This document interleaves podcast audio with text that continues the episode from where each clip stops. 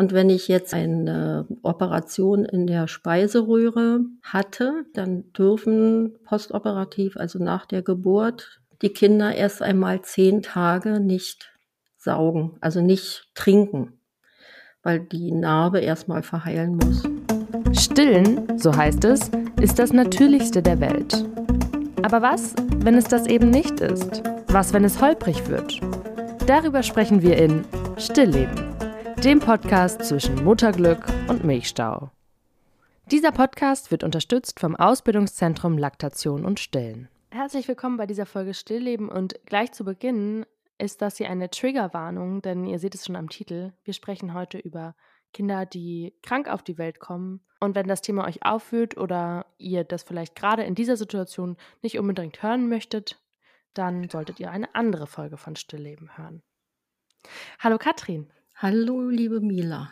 Ja. Heute, heute mhm. sprechen wir über ein Thema, was dir sehr am Herzen liegt, weil du viele, viele, viele, viele Jahre damit zu tun hattest. Mhm. Denn du mhm. bist ja äh, ausgebildete Neonatalkrankenschwester, stimmt das? Kind, Wie sagt man das richtig? Kinder, ja, Kinderkrankenschwester ursprünglich und ähm, spezialisiert auf Frühgeborene und ähm, kranke Neugeborene, ja. Also Intensivmedizin. Mhm.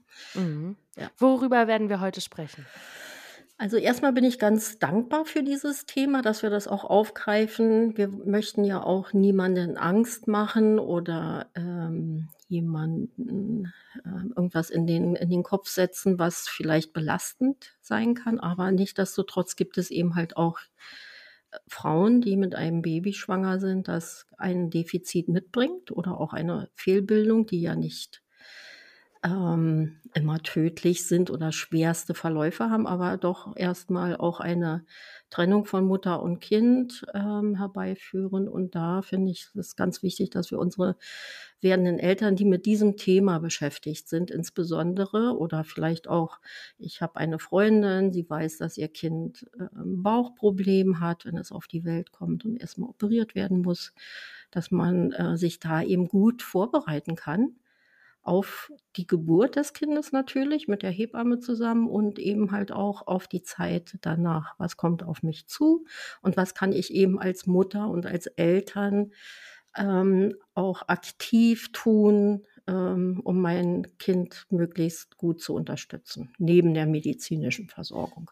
Sprich, was kann ich tun, damit ich mein Kind trotz allem auch stillen kann? Auf jeden Fall. Gerade wenn Kinder mit einer Fehlbildung oder einer hm, entsprechenden Krankheit geboren werden, ist für Männer fürhaltendes äh, Stillen, also auch die Bindung, die darüber gehend, aber auch die gesunde Muttermilchernährung ähm, ja, hat nochmal einen ganz anderen Stellenwert gerade wenn Kinder am Bauch operiert werden müssen. Ne? Also es gibt, ich kann ja vielleicht auch gleich nochmal so ein bisschen aufzählen, was so die häufigsten Situationen sind, weshalb Kinder in eine Kinderklinik verlegt werden müssen oder wenn man den Eltern rät, eben halt in einem Perinatalzentrum das, Welt, das Kind zur Welt zu bringen, dass eben halt keine weiten Transporte stattfinden. Ja. Ja, das äh, wurde, also ich glaube, das wird total vielen äh, generell erstmal geraten. Also ich weiß noch, wie es mir war, als ich schwanger war, dass mir viele ähm, Bekannte gesagt haben, ja, äh, wo entbindest du denn? Oh, da gibt es ja keine Kinderklinik, bist du dir dann da sicher? Und ich war ja sehr unbedarft, worüber ich auch total froh bin, weil ich ja die erste in meinem Freundes- und Bekannten- und Familienkreis war, die ein Baby bekommen hat äh, mit damals, wie alt war ich, 24? und ähm, dadurch, dass ich keine schlimmen Geschichten gehört habe, ähm, war ich halt so, ja, natürlich kommt dieses Baby, wird da alles gut werden. So. Ja. Und ähm, aber es ist ja nicht immer so und auch diese Einstellung ist ja auch nicht immer die, dass es dann auch so wird. Und das Gute ist, worüber wir in der Folge mit Susanne Klinge gesprochen haben, ist ja auch sowas vielleicht rechtzeitig zu entdecken und dann direkt an dich weitergeleitet zu werden. Das haben wir in der Folge mhm. so ein bisschen besprochen. Mhm. Ne? Susanne ja. Klinge ist Frauenärztin, die erkennt vielleicht frühzeitig ah, da könnte was sein, da sollte man vielleicht nicht unbedingt im, ich weiß gar nicht, kann man dann mhm. trotzdem noch im Geburtshaus entbinden mhm. oder mhm. nee, wirklich mhm. aufstützen. Aber mhm. ich würde gerne das nochmal aufgreifen, Mila. Natürlich weiß man nie äh, unter ge der Geburt, was kann sein oder was kommt. Trotzdem muss man nicht in ein Perinatalzentrum gehen, um sein Kind zur Welt zu bringen. Also es geht ja auch, habe ich ein gutes Körpergefühl, habe ich ein gutes Gefühl zu meinem Kind, kann ich äh, selbst mich auch gut auf die Geburt einlassen und wenn wir uns unsere europäischen Nachbarländer anschauen, in Holland werden die meisten Kinder zu Hause geboren, weil Geburt ist etwas ganz Natürliches, ein gesunder, natürlicher Vorgang. Es gibt immer Risiken, die bleiben uns nicht aus, aber die haben wir auch, wenn wir über die Straße laufen. Ähm, und ich gehe ja erstmal davon aus, dass die Kinder gesund und äh, Geburten auch gesund verlaufen. Und wir haben ja ein gutes äh, medizinisches System und erfahrene Hebammen, die Geburten begleiten. Aber wenn in der Schwangerschaft ein eine Erkrankung festgestellt wird. Die Kinder werden ja, die Frauen bekommen ja alle ein Ult eine Ultraschalluntersuchung und bei Bedarf eben halt auch eine Feindiagnostik. Und da kann man ja schon sehr, sehr viel sehen. Es gibt zum Beispiel Bauchwanddefekte. Das sind dann die ähm, also ne, Kinder, die, die mit einem offenen Bauch, mit einer Omphalozele geboren werden. Und da weiß man, okay, das Kind muss anschließend kinderchirurgisch versorgt werden und wird dann auch auf der Kinderintensivstation liegen. Oder es gibt äh, vielleicht auch eine Ösophagusatresie. Das sieht man auch im Ultraschall, wenn die Speiseröhre nicht ganz durchgängig ist und es dort eine Stenose oder einen Verschluss gibt oder auch Analadresien. Also es gibt ganz viele kleine ähm, ähm, Entwicklungsstörungen bei einem neugeborenen Kind, die sehr früh erkannt werden im ähm, Ultraschall und wo man eben halt auch weiß als Mutter, ich sollte in eine Klinik gehen zur Geburt, wo eine pädiatrische, also kinderärztliche Versorgung ist und das Kind eben halt auch entsprechend gleich medizinisch versorgt werden kann. Ja, da muss man sich dann informieren, wo das, wo das möglich ist. Also ich weiß nur, in Großstädten ist es super schwierig, überhaupt einen Platz zu bekommen zum Entbinden. Das ist aber keine Frage. Ne? Mhm. Wenn man also im Ultraschall feststellt, das Kind hat eine Gastroschisis oder Omphalozele, also sprich dieser offene Bauch, dann ähm, ist es überhaupt keine Frage, dass man einen Geburtsort nicht findet, sondern da wird jedes Perinatalzentrum diese Familie aufnehmen zur Geburt des Kindes und die Versorgung auch übernehmen. Was bedeutet denn offenen Bauch? Also bedeutet das, äh, das Kind kommt insoweit gesund auf die Welt, dass es dann operiert werden kann und dann alles gut in Anführungsstrichen wird oder genau. bedeutet offener Bauch? Genau, das ist eben eine Fehlbildung in der ganz frühen Embryonalzeit, wo die Bauchdecke sich nicht schließt. Also die Omphalozele ist äh, quasi wie so ein riesengroßer Nabelbruch, muss man sich vorstellen. Da ist der Darm in so einer galertigen Blase. Das ist auch nicht ganz offen, aber die Bauchdecke ist offen. Und bei der Gastroschisis ist es so, dass ähm, ähm, der, also die Bauchwand offen ist und der Inhalt des Bauches. Es äh, gibt unterschiedliche Defekte, größere und kleinere, ne? dass Darmschlingen draußen sind oder die Leber oder die Milz. Und äh, das muss natürlich sofort versorgt werden. Aber wie krass ist denn unser Körper und auch der Körper dieses Kindes, dass er dann trotzdem neun, zehn Monate lang lebt und wächst und gedeiht und dass man das auch mit den medizinischen Gegebenheiten von heute dann einfach nach der Geburt richten kann. Das ist ja so. Ja, das können wir auch chirurgisch sehr gut richten, aber trotzdem ist es natürlich für die Eltern eine sehr aufwühlende und, und äh, sehr besorgniserregende Zeit, ne? weil man wünscht sich ja erstmal ein gesundes Kind. Aber ich kann aus meiner Erfahrung sagen, ich habe jetzt schon ähm, die ersten Frauen betreut, die selbst als Baby eine Gastroschisis hatten und äh, eben halt ja vor 25 und vor 30 Jahren, da war ich ja schon in der Kinderchirurgie, äh, teils von Professor Waldschmidt operiert wurden und die haben ähm, überhaupt keine Probleme dann gehabt mit der Schwangerschaft. Äh, mit Sport und so weiter. Also die Möglichkeiten des operativen Korrigierens sind wirklich immens gut und natürlich heute noch besser als früher. Und ähm, das war auch für mich schön zu sehen nach so langer Zeit, wie, wie äh, toll die Mädchen dann groß geworden sind. Wie und oft kommt denn sowas überhaupt vor? Zahlen kann ich nicht sagen, aber ich, es ist gar nicht so selten. Es ist eine Laune der Natur und äh, so wie auch ein Kind mit einer Lippenkiefer-Gaumenspalte oder einer isolierten Gaumenspalte. Das sind äh, Fehlbildungen, die einfach im, ähm, im Entstehen des Embryos äh, passieren. Wo und wie genau weiß man das also ich kann es jedenfalls nicht sagen und auch nicht die Häufigkeit. Es ist aber nicht so selten. Es gibt einfach immer wieder mal so. Hier was ist denn, also eine Lippenkiefer-Gaumenspalte habe ich schon mal gehört, kenne ich auch, habe ich auch schon oft gesehen. So, ähm, aber was ist denn eine isolierte Gaumenspalte? Ja, das gibt also es gibt bei äh, zwei, also äh, doppelseitige Lippen, Kiefer, Gaumenspalten. Das ist ganz schwierig dann auch mit dem Trinken fürs Kind, weil das rechts und links offen ist. Dann gibt es die einseitigen Lippen, Kiefer, Gaumenspalten. Dann gibt es aber auch nur Lippenspalten. Dann gibt es nur Kieferspalten, also da, wo quasi später die Zähne rauskommen, die Zahnleiste sozusagen, könnte man sagen. Ne? Und dann gibt es auch Gaumenspalten, also wo nur der Gaumen betroffen ist. Und dann ist es schwierig, weil dann das Vakuum schwieriger herzustellen genau, ist, schätze ja. ich. Ne? Hm. Ich habe bei mir in der Stillberatung eine Familie betreut, da ist es überhaupt nicht entdeckt worden, dass das Kind eine Spalte hat im weichen Gaumen und man wunderte sich nur, dass dem immer die Milch aus der Nase lief und er nicht gut trinken konnte. Und äh, da muss man schon genau hingucken manchmal, ne? Aber solche Kinder sind ja dann auch auf Station und die werden ja dann auch vermutlich operiert relativ zeitig nach der Geburt. Oder wächst das von alleine zu? Nee, da wächst nichts von alleine zu und das dürfen wir jetzt auch nicht äh, mischen, ne? Bauch, Bauch, ähm, OPs, also diese offenen Bäuche, das ist Notfallmedizin, das muss das wird erstmal in sterilen äh, Beuteln gelagert, das Organ, oder ähm, auch nicht. Das sind unterschiedliche Verfahren. Man muss gucken, wie, wie groß ist der Bauchraum, wie ist die, die Bauchdecke beschaffen, wann kann man die Organe wieder zurückführen in den Bauchraum.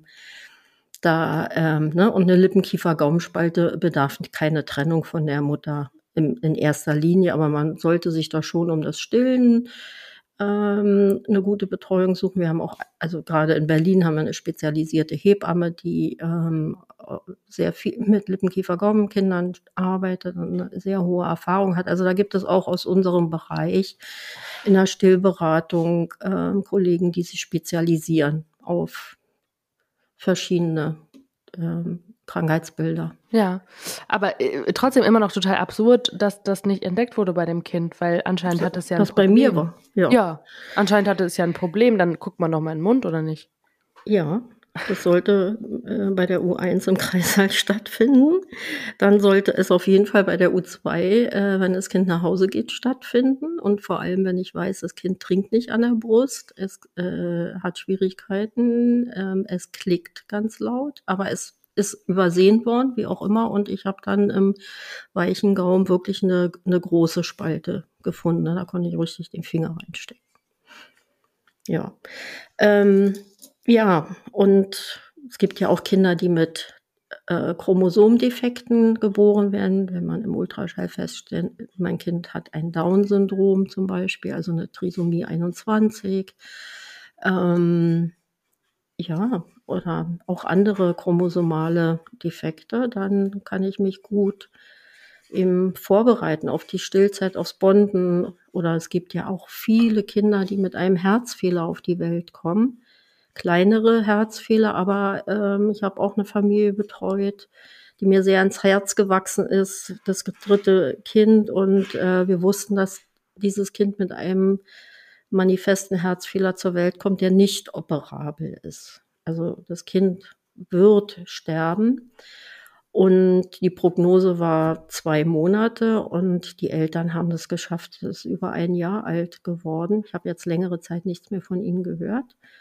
Ich weiß jetzt nicht, wie der Stand der Dinge ist, aber dieses Kind ist bis zum ersten Lebensjahr gestillt worden und hatte noch nie in seinem Leben eine Flasche im Mund und ist wunderbar gediehen und gewachsen und war ein ganz fröhliches Kind ähm, offen, kommunikativ und äh, natürlich Sauerstoffbedarf. Äh, und bei Anstrengungen hat man das dann schon gemerkt, ne, dass es dem Mädchen nicht gut ging. Aber ansonsten war es wirklich ein ganz tolles Mädchen. Toll, das ist richtig schön. Und sag mal, wie ist das? Also gehen wir jetzt mal davon aus, von all diesen möglichen Krankheiten, die man vielleicht vorher entdecken kann oder die vielleicht auch erst bei der Geburt entdeckt werden wenn ich das, egal in welchem Fall, vielleicht auch schon vorher weiß, kann ich mich dann auch schon vor der Geburt an eine IBCLC wenden. Also in dem Fall wäre vermutlich auch wirklich jemand mit einem mit einem bestimmten IBCLC-Hintergrund vielleicht auch wichtig. Ne? Wir hatten das ja in der Ja. letzten Folge besprochen, Ja. dass es da ja verschiedene Ausrichtungen gibt. Manche sind Osteopathinnen, manche sind Ja, Hebammen und genau. also dass man da einfach schon weiß, okay, eine Krankenschwester, Kinderkrankenschwester oder vielleicht sogar ein äh, Kinderarzt oder also ne, irgendwie was in die Richtung und kann ich mich dann da dran wenden und sagen, hör zu, ich würde mein Kind gerne stillen. Wie können wir es schaffen, dass trotz dieser wie auch immer gearteten Krankheit, die mein Kind hat, ich bonden kann, ich das Kind anlegen kann und ich vielleicht auch unmittelbar nach der Geburt diesen Moment mit meinem Kind habe, weil es gibt ja dann diese verschiedenen Fälle, wo du dann vielleicht nicht deine, ähm, ja, deine, deine Zeit zum Bonden mit dem Baby hast und mit Genau, nach der Entbindung. Ähm, also das allererste ist erstmal die Vorbereitung. Also ja, ich würde mir jemanden suchen mit einer guten medizinischen Ausbildung in diesem Bereich, also Pädiatrie, und mit der Zusatzausbildung der Still- und Laktationsberatung. Weil wenn ich jetzt, ich sage es jetzt mal ganz platt, Kinderarzt XY frage, äh, sagen viele Kinderärzte sagen, äh, kranke Kinder können nicht gestillt werden, ist zu anstrengend oder, oder, oder. Und äh, vielleicht kann ich das festmachen an dem Beispiel mit dem kleinen Herzkind. Die Mutter wusste es recht früh. Wir haben uns äh, in der Schwangerschaft schon das erste Mal getroffen. Ich habe sie angeleitet zur Handentleerung ab der 36. Schwangerschaftswoche, weil wir wussten, das Kind wird verlegt. Entweder ins Herzzentrum, in die Charité oder auf die Kinderintensivstation. Oder es verstirbt im Kreissaal. Das war alles ganz offen. Und man muss dann auch ganz offen und ehrlich alle Punkte besprechen. Und ähm, der erste Punkt war, wir gewinnen Kolostrum vor der Geburt des Kindes, weil wenn es zur Trennung kommt, dann ist da schon einfach so viel Muttermilch da, dass das Kind keine Fremdmilch bekommt. Das, dafür kann ich ja sorgen als Eltern und ähm, das eben halt auch entscheiden. Und äh, Entschuldigung, dass ich kurz unterbreche, man fängt dann in der 36. Woche Ja. an und friert das dann ein oder soll das einfach nur die Milchbildung anregen? Nee, nee, nee, das wird eingefroren. Wir wollen ja einen gewissen Vorrat haben, weil wir auch wissen, dass also Kinderkliniken ja auch sehr schnell mit Nahrung reingehen und wenn ihnen dann 0,5 Milliliter Kolostrum nicht reichen, habe ich eben Vorrat. Und das ist das Ziel des Ganzen. Und andere Frage, mir wurde immer gesagt, wenn ich in der Schwangerschaft ab der 36. Woche meine Brüste zu sehr stimuliere, dann kann das Wehen auslösen. Mhm. Dann Ist dürftest du in dieser Zeit auch keinen Sex haben. Ja, weil das auch Wehen auslösen kann. Das also beziehungsweise. Das stimmt aber nicht. Okay. Wenn ich nicht geburtsbereit bin und die Oxytocin-Rezeptoren überhaupt noch nicht empfangsbereit sind, kann ich an der Brust stimulieren, wie ich möchte. Es gibt ja auch Mütter, das Die ist ja noch mal ein stillen. anderes Thema später, die Tandem stillen. Die stillen ja, ihr älteres Kind äh, durch die Schwangerschaft durch und ähm, und wenn das Neugeborene geboren ist, dann stillt sie beide und die kriegen auch keine Frühgeborenen. Stimmt, okay. War, ja, voll logisch. Ja, das ist das immer noch so immer die noch alte kommuniziert. Meinung. Ähm, in dem, ich würde jetzt gerne mal zu dem Fall zurückkommen, weil das ist wirklich eine wunderbare Geschichte und ich bin der Familie auch ganz dankbar, dass ich sie begleiten durfte. Ähm, wir haben dann natürlich besprochen, wenn das Baby geboren ist, wird es natürlich erstmal von den Kinderärzten angesehen. Sie bat dann auch darum auf dem Bauch, ne, dass es nicht getrennt wird. Und entweder es muss wirklich notfallmäßig sofort, ähm, keine Ahnung, beatmet werden oder ähm, versorgt werden, dann ist es so. Dann geht man als Mutter quasi zurück. Oder wenn es so gewesen wäre, das Kind, es ist abzusehen, dass das Kind versterben wird, dann wollte sie auch, dass es bei der Mutter bleibt. In dem Fall war es so, dass das Kind sich ganz gut adaptiert hat. Es wurde kinderärztlich versorgt mit Infusionen und Sauerstoffgaben ähm, und blieb dann erstmal bei der Mutter zum Bonden und ging dann auf die Kinderintensivstation und später ins Herzzentrum. Und die Mutter war immer bei ihrem Kind mit dabei. Und das hat ausschließlich erst am Anfang Muttermilch bekommen, Anlegeversuche und so weiter. Und wie gesagt, die Prognose war ähm, nicht älter als drei Monate und wie gesagt, sie ist über ein Jahr geworden und das war auch ein Geschenk für, für alle in der Familie. Und das ist das, was mir am Herzen liegt, dass Eltern sich gut vorbereiten können. Sie müssen sich nicht entmündigen lassen und sie haben Rechte. Und, und auch das Kind hat ja ein Anrecht auf seine Eltern, auch wenn es krank ist. Und ähm, man guckt auf den Neos schon immer sehr viel aufs Bonden. Keine Frage, dass ähm, Haut-zu-Haut-Kontakt möglich gemacht wird. Klar, wenn jetzt ganz viel offener Bauch ist und die Organe draußen, dann kann ich nicht unbedingt mir das Kind auf den Bauch legen. Das versteht, glaube ich, jeder.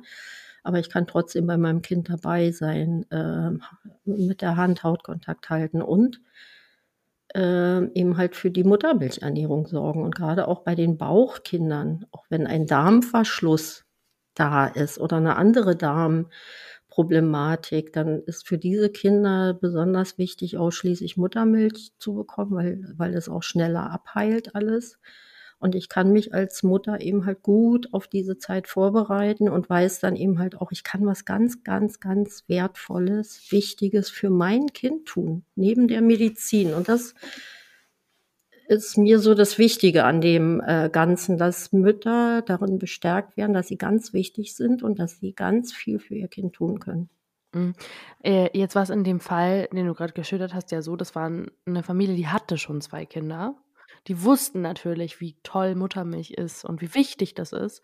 Ähm, und hattest du sie vorher auch schon mal betreut oder war das ja, das erste Mal? Beim, ja, ja. Okay, also es war so mhm. der Best Case, alles klar, wir wissen, wir gehen in die Vorbereitung zu Katrin. Ähm, wenn ich aber jetzt Mama bin mit dem ersten Kind und ähm, vielleicht vorher noch keine, ne, noch, noch keine Ahnung hatte, dass Stillberaterinnen mich auch schon vorher begleiten können. Ähm, wie mache ich das am besten? Ist es, ist es dann vielleicht sogar gut, wenn ich, also anders gesagt, wenn ich, wenn ich jetzt so einen Fall hätte bei meinem zweiten Kind, dann würde ich fast wollen, dass, wenn es zu einer humanen Uhrzeit geboren wird, dass du dabei wärst, um, also weißt du, was ich meine, um den Leuten, die in der Klinik sind, die vielleicht dann nicht babyfreundlich ist, zu sagen, halt, stopp, hier wird jetzt keine Sonne gelegt und keine Prämilch zugefüttert, sondern das können aber die Eltern auch. Können das die Eltern, also hilfst du ihnen Natürlich. Die, okay, das ja. wollte ich nämlich wissen. Hilfst genau. du den Eltern ja. quasi für sich ja. selber einzutreten für das Kind? Gut. Und ähm, das gefällt natürlich den Pflegenden auf den Stationen nicht immer so gut. Ne? Also viele Neoschwestern sind wirklich äußerst bemüht und äh, arbeiten auch sehr familienorientiert und familienfreundlich. Aber es gibt immer noch so viele Kliniken, ähm, wo das Stillen untersagt wird bei Frühgeborenen oder das Anlegen äh, untersagt wird, wenn das Kind eine CPAP Maske hat, also eine Atemunterstützung. Ähm, oder wird immer kommuniziert, das ist zu anstrengend. Aber das Stillen an der Brust ist weniger anstrengend für ein Kind. Da gibt es ganz wunderbare Untersuchungen, als äh, aus der Flasche zu trinken. Und warum? Weil es ist ja schon, also körperlich anstrengender, weil es nicht so einfach in den Mund, also nicht, ein, weil man dafür arbeiten muss. Mhm, aber ein Kind kann sich besser regulieren. Wenn ich jetzt beispielsweise ein, ähm, äh, sagen wir mal so, wir haben jetzt ein frühgeborenes Kind mit Down-Syndrom, die haben ja auch ein bisschen reduzierten Muskeltonus, die Kinder, also sind manchmal ein bisschen schlapper und, und ne? Wenn man diesem Kind die Flasche in den Mund gibt, klar, trinkt er, aber er muss ja auch trinken, weil wenn ich mir mal die Kliniksorge ansehe, die laufen automatisch. Das läuft in den Mund rein. Und das ist, als wenn ich dir eine Wasserflasche an den Mund halte und dir Wasser in den Mund kippe musst du auch schlucken. Und da geraten Kinder oftmals in Stress, weil sie sich nicht regulieren können. Es läuft und läuft und läuft. Und die kriegen zwischendrin keine Pause, um sich mal zu verschnaufen. Das geht aber an der Brust. Deshalb lässt man ja auch Kinder, die erstmal auch überhaupt trinken, üben müssen, und wenn die Frau schon eine sehr große, äh, gute Milchbildung hat, also sehr viel Milch schon produziert, dann lässt man die Frau immer erstmal abpumpen, damit der Druck weg ist und die Milch deutlich langsamer läuft und dann macht man die ersten Stillversuche. Das ist, guck mal, wenn jetzt eine Mutter schon so gut in der Milchbildung ist, ne, und ganz viel gearbeitet hat und das Kind eben halt äh, wegen Operationen und allem äh, eine gewisse Nahrungskarenz hatte, dann legst du dieses Kind, wenn es anfängt zu trinken, nach zehn Tagen zum Beispiel, äh, bei einer äh, Ösophagusatresie, dann legst du das Kind nicht an eine volle Brust, dass es überflutet wird. Ja. Das hat ja noch nicht das Saugen gelernt und geübt. Dann lässt man die Frau erstmal abpumpen, so dass, also die Brust ist ja nie leer, aber dass sie gut entlastet ist. Und dann geht das Kind an die Brust. Und dann kann das Kind sich auch wunderbar regulieren. Es kann saugen und schlucken in seinem eigenen Rhythmus. Und es läuft ihm nicht wie aus der Flasche in den Hals, wo es dann zu äh, Blut, äh, Herzfrequenzabfällen kommt, zu Sauerstoffabfällen, ne, den sogenannten Bradykardien, den sogenannten Apnoen, äh, Sauerstoffsättigung geht runter und so. Hm. Aber wie lange pumpe ich dann ab? Bis die Brust entspannt ist. Das also können, einmal so den Druck runter. Ja. Ja. Okay. Das können ja, die, das wissen die Frauen ja. Wenn ich zehn Tage lang gepumpt habe, dann weiß ich ja auch, was ich abpumpe als Mutter. Und wenn ich jetzt immer, ich nur ein Beispiel, 70 Milliliter abpumpe oder 100, dann pumpe ich die 70 oder 100 Milliliter ab und nehme dann anschließend mein Kind an die Brust. Es geht ja nicht um Menge da, sondern erstmal um Üben fürs Kind. So wie am Anfang. Wie mache ich das denn, wenn mein Kind jetzt vielleicht wirklich seit zehn Tagen ähm, anders ernährt wurde, also noch nicht an meiner Brust, sondern vielleicht über eine Sonde mit meiner Muttermilch oder anders, dann muss das Kind ja wirklich erstmal lernen zu schlucken. Gibt es da dann bestimmte Übungen? Also kann ich das schon vorher mit dir üben, damit ich das mit dem Kind im Krankenhaus richtig machen kann? Nein, jedes Kind kann saugen, atmen, schlucken. Nur das Saugen, Atmen, Schlucken, die Koordination muss geübt werden. Also bei reifen Kindern. Ne? Und wenn ich jetzt ein, eine Operation in der Speiseröhre hatte, äh, also die sogenannte Ösophagusatresie, dann dürfen postoperativ, also nach der Geburt, nach der OP, die Kinder erst einmal zehn Tage nicht saugen, also nicht trinken, weil die Narbe erstmal verheilen muss in der Speiseröhre.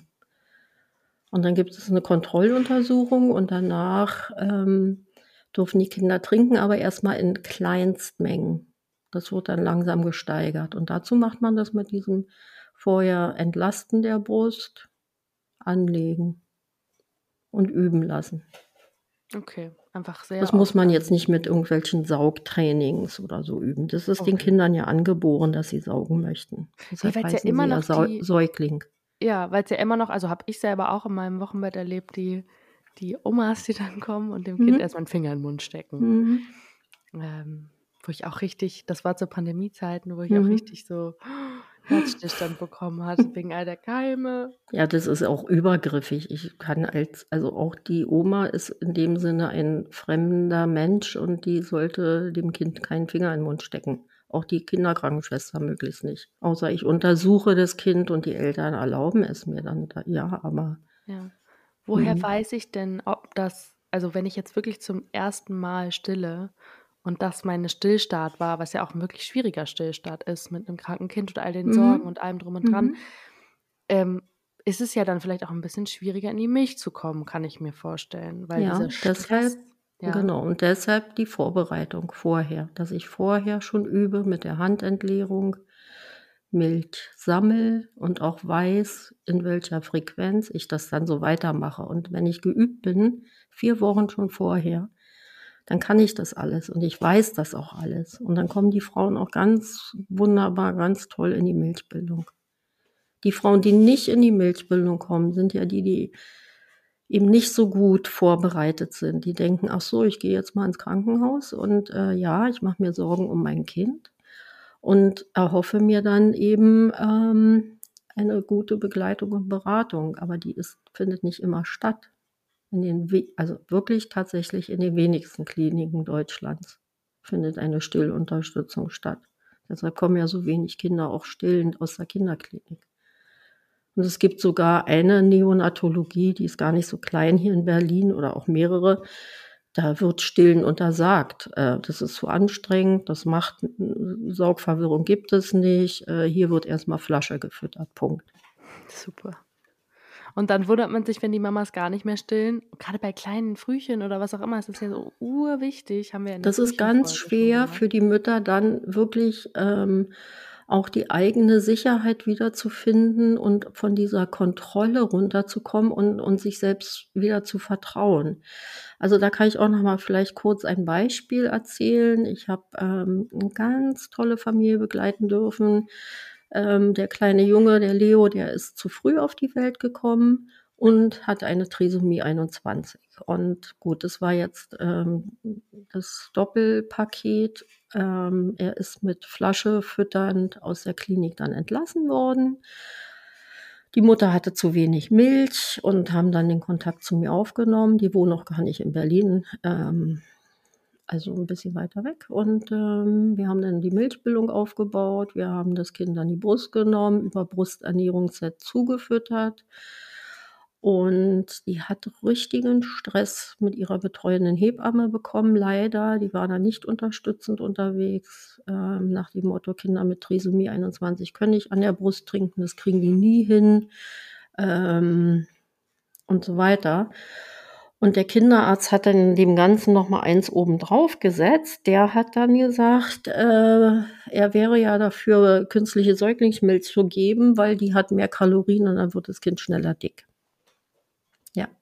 Also ich kann dazu nur sagen, dass der kleine Leo ganz lange gestillt wurde. Er wurde dann ausschließlich gestillt. Der hat sich unglaublich gut entwickelt. Das ist ein, eine Freude, dieses Kind und diese Familie zu sehen.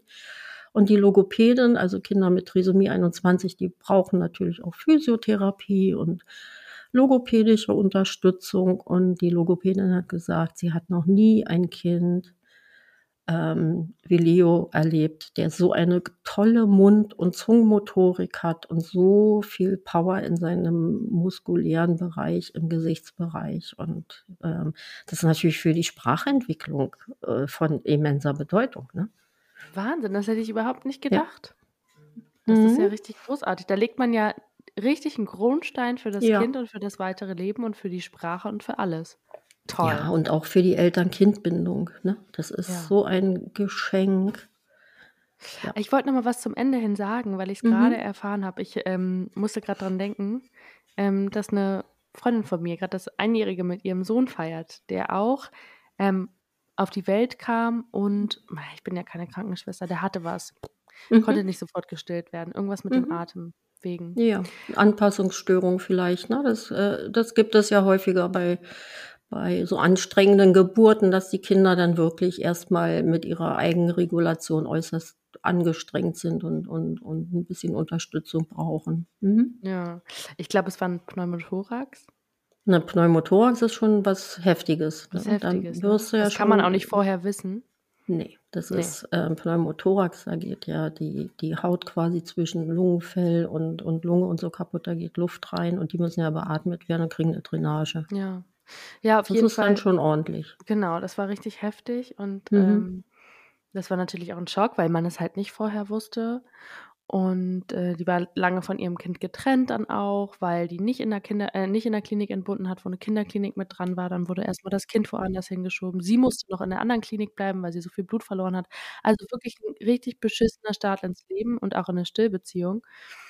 Und ähm, ich weiß gar nicht, ob es dann auch so war, dass sie erstmal zu wenig Milch hatte. Aber das finde ich lustig. Also sie hat dann auch voll gestillt, alles super. Die hatte eine super Stillbeziehung, die hat sich da nichts sagen lassen. Die wusste voll Bescheid, dass sie da ihr Kind immer anlegt und so richtig coole Frau. Und auch nicht, ne, nicht so dieses Devote, was man oft hat vor Ärzten und vielleicht vor Hebammen und Krankenschwestern, dass man sagt, Aber, sie wissen schon, ja, was sie tun. Genau. Aber, Aber Mila, sie ja. muss ja gut gut vorher sich informiert haben. Sonst weißt du ja gar nicht, worum geht es denn genau. eigentlich bei, allem, bei, der Milchbildung. Ne? Das ist allem, schon toll. Ja, und vor allem sagen einem ja auch, ähm, oder habe ich jetzt schon öfter gehört von Bekannten, die halt zu wenig Milch hatten, dass die Ärzte meinten, ja, sie haben zu wenig Milch, dann geben wir jetzt erstmal die Flasche. Ja. Also dieser, dieser Sprung von, sie haben zu wenig Milch, dann geben wir jetzt sofort die Flasche, mhm. da sind wirklich vielleicht zwei Stunden dazwischen. Mhm. Genau. Und das ist so fies, weil da den Kindern und auch den Müttern ja gar keine Chance gegeben wird, die Milchbildung aufzubauen. Zum ähm. einen, also meist ist es ja tatsächlich auch so, dass ähm, die Unterstützung in den ersten Tagen einfach fehlt oder nicht da ist oder nicht geguckt wird, was machen die beiden eigentlich. Und äh, die Flasche, also äh, wenn Mediz aus medizinischen Gründen zugefüttert werden muss, da bin ich die Letzte, die sagen würde, das machen wir nicht, weil das Wohl des Kindes steht an oberster Priorität. Aber die Frage ist, wie füttern wir zu?